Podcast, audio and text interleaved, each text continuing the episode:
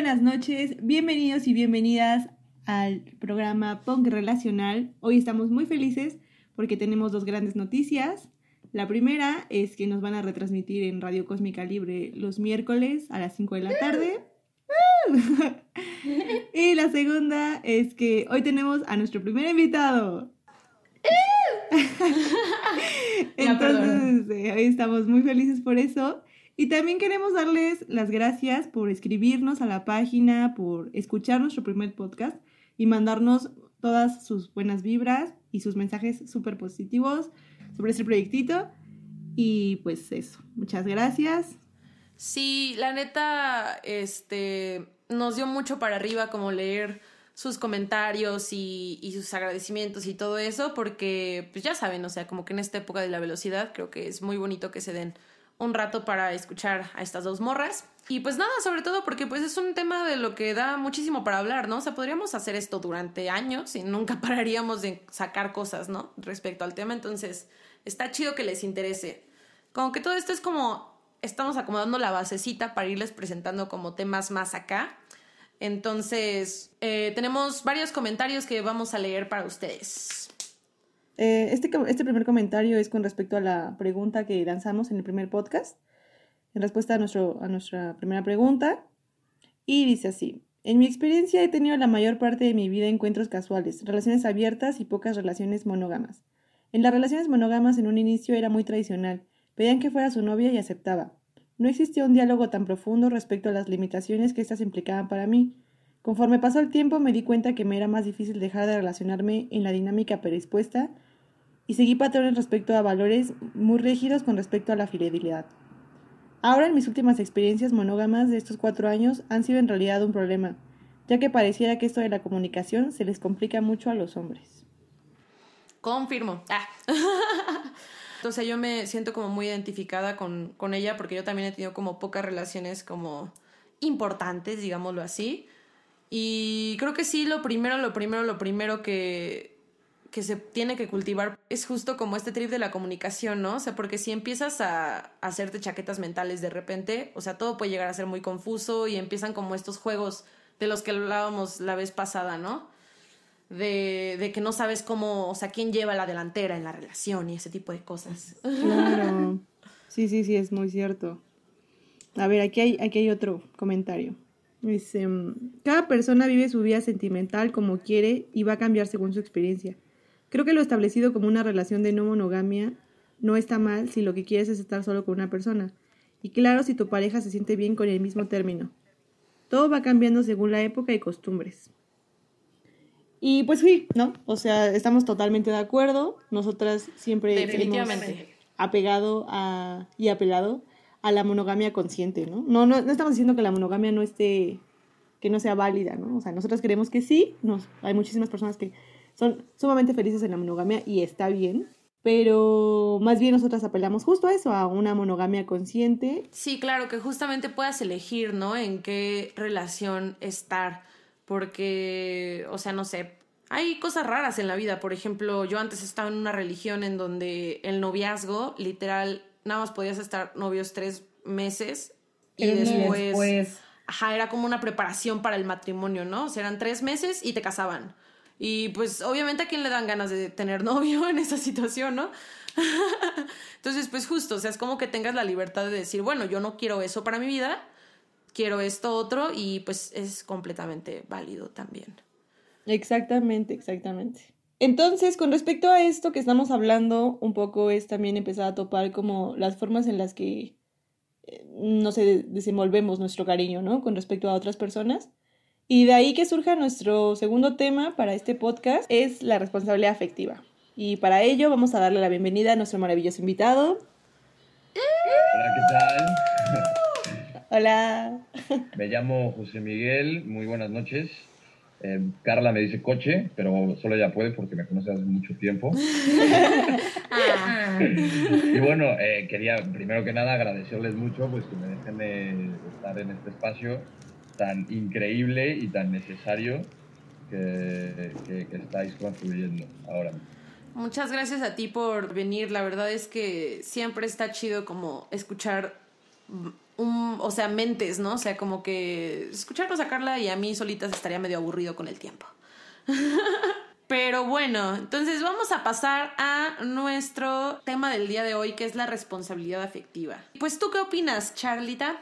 Bueno, pues la responsabilidad afectiva siempre es un tema bien, bien difícil, ¿no? De tocar, porque pienso que es hacerte cargo de forma totalmente consciente de las emociones, los sentimientos y el cariño que tienes con otras personas, con las que te relacionas, pero también la forma en la que te relacionas contigo misma. Entonces, es esta idea de cómo ir aprendiendo a hacerte cargo de tus sentires, siendo capaz de tomar decisiones basadas ya sea en el respeto y que implementan conductas que te permiten mantener relaciones sanas, aceptando como las consecuencias de tus propios actos, ¿no? Sí, 100%. Para mí la responsabilidad afectiva es como entender que pues lo que yo haga afecta a mi jefa, afecta a mi vato, afecta a mis amigos, afecta a mis maestros, etcétera. Bueno, o sea, depende, ¿no? El nivel. Pero a final de cuentas es eso, ¿no? O sea, como que decir, bueno, va, este, justo como lo dices, hacerte cargo pues de tu trip, digámoslo así, de todo lo que pasa dentro de tu cabeza, como que clarificarlo y buscar una manera de estar como en paz con tus emociones tú y por lo tanto también así no afectas a otras personas, ¿no? Creo que justamente tiene mucho que ver con eso. A ver, yo lo que creo es que efectivamente em, en la, en la responsabilidad afectiva la parte más importante es la de, o sea, lo que se tiene que considerar es el daño a la otra persona, pero justamente para remediar eso, yo creo que lo que, lo que tenemos que, que arreglar, en primer lugar, es nuestras emociones, ¿no? O sea, porque a mí, a mí siempre, siempre que pensaba en responsabilidad afectiva, pues lo veía de una forma, pues eso, de, en monogámica, ¿no? Romántica, de celos y de, ¿no? Así como, es que si me voy con otra persona, o sea, me costaba imaginar escenarios en los cuales fueras irresponsable, ¿no? Afectivamente, y que no tuvieran que ver, pues, con cuernos o con cosas por el estilo. Pero actualmente me doy cuenta de que tiene mucho más que ver con la comunicación, la pareja, ya sea una relación monógama o la que sea. Si uno es claro consigo mismo y con sus emociones y las transmite de una forma clara a su pareja, eso yo creo que es la forma de evitar el daño y por lo tanto la responsabilidad afectiva directamente. Pues ciertamente yo estaba pensando que que también es un poco hablar, es, bueno, sí, ¿no? O sea, abrir paso totalmente a la comunicación y el pedir apoyo de las necesidades emocionales que tú puedas tener con respecto a tus propios pensamientos y también con respecto a la otra persona, ¿no? O sea, la, forma en la, que, en la que te relacionas, que, que, te involucra, ¿no? En, en, en, un primer plano por la educación emocional que tienes, ¿no? Con respecto a, a las otras personas, a los sentires, ¿no? Sí, yo creo que es hacerte cargo de los vínculos que generas sin importar que no tengan un nombre. O sea, siento que es como muy importante esta parte porque creo que hay mucha gente que justamente la, lo contrario a la responsabilidad afectiva, por ejemplo, es como esas veces que escuchamos así como de, ay, pues no me importa porque pues no es mi novia, ¿no? O sea, de hecho, una vez vi un capítulo de La Rosa de Guadalupe en el que a un carnal eh, embarazaba una morra y como no eran novios, entonces todos aprobaban que no se hiciera cargo, porque pues la morra no se dio a respetar y, y, como no tenían título, pues no tenía responsabilidad y pues eso es una total mentira, no le hagan caso a la Rosa de Guadalupe. Lección del eh, vídeo, por favor. del, del, podcast, del podcast. Sí. Porque, porque justo, o sea, que una persona no sea tu novio o no sea eh, tu hermano o lo que sea, no significa que la vas a pisotear. Y no significa que te tiene que valer ese vínculo. O sea, tú como persona no vas a dejar que alguien abuse de ti de esa manera porque tienes tu responsabilidad afectiva contigo misma, ¿no? Y otra persona no tendría por qué abusar de ti porque pues hay responsabilidad afectiva de que no vas a hacerle daño al otro, aunque no sea tu novia o tu novio o lo que sea, ¿no? Entonces creo que eso es uno de los puntos que yo considero como muy rescatables de la responsabilidad afectiva. Sí, es polivalente para cualquier relación, 100%. O sea, uno tiene que tener claro siempre, eh, pues obviamente que, que para relacionarse hay que ser una persona empática, pero repito, a lo mejor soy muy pesado, pero es que sí creo que lo primero es aclararse uno. ¿No? Con respecto a lo que quiere, con respecto a lo que siente, ¿no? Serse sincero a sí mismo y sobre todo saber comunicarlo a, las demás personas. Porque es que ahí es donde, ahí es donde, donde realmente empieza el daño, ¿no? En, en, en, la falta de comunicación. Porque es que si tú tienes una comunicación clara y, y, y tú te, te, enfrentas a tus miedos y a, y a tus carencias y las abrazas y las entiendes como parte de ti, ahí ya es muy fácil eh, tener, tener relaciones sanas y, y, ser perfectamente responsable en el plano afectivo con cualquier claro. persona. Sí. Sí, sí, o sea, yo, yo estaba pensando un poco más como en, en, esta idea como de que obviamente nunca va a ser bueno herir a alguien, ¿no? O sea, y que en realidad el herir a otra persona al no tener una responsabilidad con sus sentimientos o sus sentires, siempre habla de, lo, de la ineficacia de nuestras propias herramientas de comunicación, ¿no? Que, que sí es bien necesario estar Así trabajando es. con respecto, pues con nosotros mismos, ¿no? Todo el tiempo, para poder expresar realmente lo que sentimos y, y que todas nuestras relaciones, pues justamente estén basadas en, en, en, el respeto, ¿no? En esta comprensión por parte tanto de nosotros mismos como con los que nos, nos rodeamos, ¿no? Fíjense, pero ahorita estoy pensando que realmente es muy curioso porque mmm, al final muchas veces, o sea, se hace daño con el afán de, de evitar el daño. No sé sí. si me explico. O sea, es, es en, en, relaciones, pues eso, monógamas, que a lo mejor hay una persona que está teniendo dudas al respecto de sus emociones o lo que sea, y lo oculta y no lo habla como para no hacerle daño a su pareja, pero al final justo sí está teniendo muchas carencias, entonces al final, yo que sé, él es infiel, ¿no? Por ejemplo. No, o sea, cualquier persona pensaría que la irresponsabilidad Ajá. fue el hecho de ser infiel. Sin embargo, yo lo que considero es que la irresponsabilidad está en no, en no comunicarte bien y en no ser claro con tus emociones, ¿sabes? Sí. Eso, es, eso es lo que creo. Sí, creo que justo podríamos evitar muchos cadáveres emocionales con la comunicación, ¿no? Porque, o sea, creo que, eh, creo que a mí me pasó algo como en algún punto de una relación en la que yo no sabía lo que quería y yo estaba consciente de eso así como de que chale, o sea, neta no sé lo que quiero y siento que nada más estoy jugando con esta persona. Entonces, pues igual y no me va no me va a querer tanto o igual hasta, hasta se va a enojar, pero se lo voy a comunicar, ¿no? Claro, eso es ser responsable, eso es ser responsable. Ajá, exactamente, o sea, ni siquiera tuve que, que ver cómo solucionar la onda, ¿no? Fue simplemente decirle, ¿sabes qué? Es que no sé lo que quiero y yo estoy confundida y no te claro. quiero llevar entre las patas.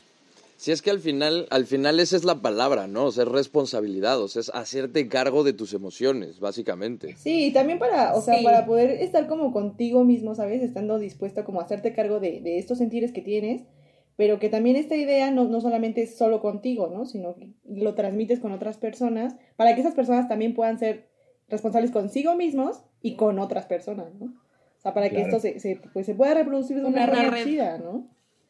Sí, una red de responsabilidad afectiva. sí, creo que, o sea, por ejemplo, trabajar como en ese trip, como nuestras carencias, como por ejemplo lo es los celos o ese tipo de cosas, creo que es como de las primeras cosas que tenemos que hacer, más que para otros, justo para ahorrarnos sufrimiento nosotros mismos. O sea, yo hace un rato vi en Facebook un meme, bueno, un post, que decía así como, la primera responsabilidad afectiva es con uno mismo. Y así de, ah, no, sí es cierto. Totalmente, totalmente.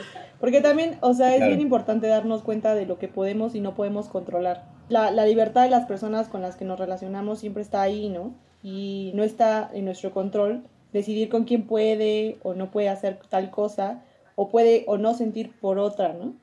Entonces, claro. Claro. Lo, que, lo que sí está en nuestro control es el hecho de manejar todos nuestros sentimientos y, y escucharnos, ¿no? Justo ser, hacer una fidelidad a nosotros mismos con todo lo que pensamos y creemos y de ahí partir para poder tener unas pues una mejor relación con las demás personas. Sí. Hablando de esta onda de los celos, o sea, yo siento que yo en mi vida eh, nunca he estado celosa, pero sí me he sentido insegura y quiero saber si es lo mismo. ¿Ustedes qué opinan? En algún momento eh, me sentía muy insegura porque había una morra que a mi vato siempre le había gustado y aparte la morra era preciosa. Yo sentía que este carnal eh, si encontraba una mejor oportunidad que yo, la iba a tomar, ¿no? Entonces, para mí eso era como inseguridad, pero no sé si entraría en la categoría de los celos, porque yo siento que también hay celos de posesión. No sé, por ejemplo, si vas a estar en un trío o algo así, a muchos vatos no les gusta como que otro hombre tenga a su morra, ¿no? Estoy haciendo comillas por quien no me ve. Pienso que no, ¿no? Más bien este, o sea, era como parte de las inseguridades que sentías al estar con, con, con una persona todo ese tiempo, pero por la relación que, que, manejaba, ¿no? O sea, esta idea como de romántica en la que tal vez solo podrían haber estado ustedes dos juntos y que apareciera otra persona, pues te saca totalmente de, de esta idea, ¿no? Y que te sí. hace también notar como, sí, justo el miedo como que tienes eh, con respecto a los celos, ¿no? Pero no sé si podría llamarlos celos absolutamente, ¿no? Porque tampoco es esta idea como totalmente de posesión de una persona, ¿no? Porque tú lo sabes, ¿no? O sea, sabes que no, no te pertenece la otra persona, pero sí sientes claro. este dolor, también físico quizá un poco eh, y emocional, ¿no? Si se dan cuenta, es, es, una, es una cosa muy curiosa, ¿no? Como, o sea, las palabras que estamos utilizando para hablar de los celos, que son justo todos cuestiones pues que podríamos estar hablando de, de, de, cualquier bien material, que lo tenga otro, que me lo quiten, o que como que realmente están muy ligados a esa percepción pues de, de perder, ¿no? De, a esa visión de, justo de, propiedad, ¿no? De, la otra persona. Entonces, creo que sí se pueden clasificar como diferentes las emociones de inseguridad y celos, pero sin embargo, el, el, trasfondo más bien de ambas, pues es eso, es el perder de la propiedad. Sí, sí, sí, creo que tienes toda la razón. Sí, al final de cuentas es el mismo núcleo, ¿no? Sí, no, a ver, y también, justo, o sea, a ver, a lo mejor, mejor me paso un poquito de lanza, ¿no? Pero, o sea, estoy pensando como, o sea, realmente es que la, la, la monogamia, pues es un poco una ilusión, ¿no? O sea, hablando de todo esto así, es el hecho como de pensar que, que realmente por el hecho de que tengas una relación así, ya esa persona es, es como inherente, ¿no? Esa relación es como, o sea, esa, la, la, ilusión de la estabilidad de la monogamia, ¿no? Así como, ya va, está, ya está. Regresando un poquito al, al, al, al podcast del otro día, sí creo que uno de los pilares más importantes de, de, pues, de las relaciones románticas es la eternidad, ¿no? O sea, el hecho de decir o sea, pues esto es para siempre, ¿no? Ya está, o sea, ya, ya, ya arreglamos este desmadre, ya nos pusimos de acuerdo y pues no, o sea, es que, o sea, no existe nada, no existe nada en el universo que sea así y mucho menos una persona, o sea, y sus emociones que estamos cambiando constantemente y, o sea, es que es imposible. Hay una ¿no? escena en 500 días con ella que, o sea, el güey le dice así como como es que quiero estar seguro de que mañana no me vas a dejar de querer, ¿no? Y esa morra le dice así como de, güey, absolutamente nadie te puede prometer eso en su vida. O sea, sea tu esposa, sea tu hermano, nadie te puede prometer que, ay, te voy a querer toda la vida. Lo siento. Claro. Es que ahí está, ahí está el gran detalle, ¿no? O sea, porque no es solamente la eternidad, sino que también es la exclusividad, ¿sabes? O sea, y a lo mejor, a lo mejor está medio romántico el asunto, se pone aquí, pero, güey, o sea, yo, yo sí le dije a Carla, presente aquí, que le iba a querer para siempre. Ay, ay. Y si es neta, güey. O sea, yo qué sé, no nos vemos hace miles de años. Y pues sí, güey. O sea, si es así, ¿qué pasa? Que pues también pues, hay otras relaciones, pues. Claro. O sea, y obviamente, a ver, yo ahorita no tengo nada con Carla, ¿no? Pero... Pero a lo que voy es que, Nadie o sea, justo cree. las personas cambian, cambian. O sea, yo ahorita estoy en España, güey, ¿sabes? O sea, no, claro. llevo seis años viviendo aquí, pues, o sea, realmente, pues, o sea, no es, no es tanto la eternidad solamente, sino que es la eternidad y la exclusividad. Así como, güey, esto va a ser así, así como lo tenemos para siempre y vamos a estar enamorados siempre tú y yo. Y, y es como, no, güey, o sea, eso, eso no es así. Y aparte, ¿saben qué estaba pensando? Que también, este, no, o sea, aparte de esta idea como de la eternidad, es esta idea constante de que las relaciones justamente nunca van a cambiar y que no tienes que esforzarte, ¿sabes? Porque siempre van a estar ahí. Y es como de, güey, justo no, ¿no? O sea, es todo la, lo, lo, contrario, donde tienes que esforzarte para que las relaciones no solo se queden en esa idea como de eternidad romantizada y que, que va a fluir y que todo va a ser positivo por el amor, ¿no? Cuando en realidad muchísimas veces no. O sea, no puedes quedarte aguantando solo exclusivamente por esta idea o esta concepción de que, de que el amor es eterno y que va a estar ahí siempre, cuando en realidad tienes que construir todos tus vínculos, ¿no? Y hacerte cargo de todos la, los vínculos justamente que generas eh, aunque no estén definidos, ¿no? Por ejemplo. Creo que los celos son un arma muy cañona, la verdad. Decías hace rato, ¿no? Hay mucha gente que hasta los utiliza de una manera intencional, ¿no? Hay otras personas que los niegan y en el fondo de ellos lo carcomen por dentro. Y pues sí, o sea, creo que se, se manifiestan de muchas maneras y creo que justamente la, en, donde, en donde cabe la responsabilidad afectiva, justo aquí, es en eso, ¿no? En, en, bueno, esto es lo que estoy sintiendo, ahora cómo lo voy a gestionar, ¿no? Creo que, los, creo que la responsabilidad afectiva tiene mucho que ver con la gestión no nada más de, de tus emociones y la de los demás, porque justamente tiene que haber esta gestión de, de cuidarme primero yo antes de cuidar a otros, ¿no? Sí, no, claro. O sea, yo, yo no sé, no sé si diría primero de uno mismo. Antes de, de, entablar una buena relación con otra persona, pues tú tienes que estar muy claro y muy consciente pues, de tus emociones, de, de tus inseguridades, de por qué las sientes, ¿no? De qué es lo que tú quieres, de, de por qué lo quieres, ¿no? Y ya a partir de eso, pues ya puedes empezar a entablar y a construir pues, otras relaciones y pues gestionando ahí pues lo mejor que uno pueda para, ¿no? Sí, yo, ¿sabes? Yo estaba, yo sí estaba pensando como que en realidad la responsabilidad afectiva en, en un primer plano sí te involucra a ti directamente, porque al menos como mujeres suele basarse, o sea, como que esta, esta educación emocional Ay, sí. está estar pendiente siempre de la otra persona, ¿no? Y ausente de ti misma. Entonces, la neta, a mí como 100%. morra, o sea, yo sí creo que la responsabilidad afectiva te involucra en primer plano, porque en ese sentido reconoces, o sea, tanto tus dificultades como para cuidarte a ti misma, y también para poder, poder eh, tener estas delimitaciones con respecto a otra persona que te está haciendo daño absolutamente, ¿no? Y salir de, de estas relaciones como súper aprensivas, en las que terminamos metiéndonos justo por, por tratar de complacer y estar, este, por ser responsable, ¿no? Hacernos responsables de las emociones de alguien más, cuando en realidad ni siquiera somos conscientes de las propias, ¿no?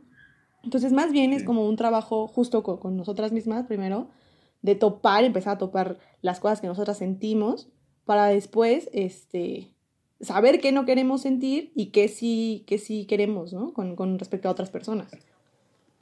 Sí, y creo que también tiene mucho que ver como con este trip de, de no confundir la responsabilidad afectiva con eh, cargar con los sentimientos de las demás personas. Totalmente. Porque yo estoy muy de acuerdo con Charlie. Todavía no se me quita. O sea, desde que yo empecé a relacionarme sexoafectivamente con la gente, ya era más como esclava de esta otra idea, ¿no? De que básicamente eh, casi casi era mamá de, de mi vato, ¿no? Entonces, pues era así como de no.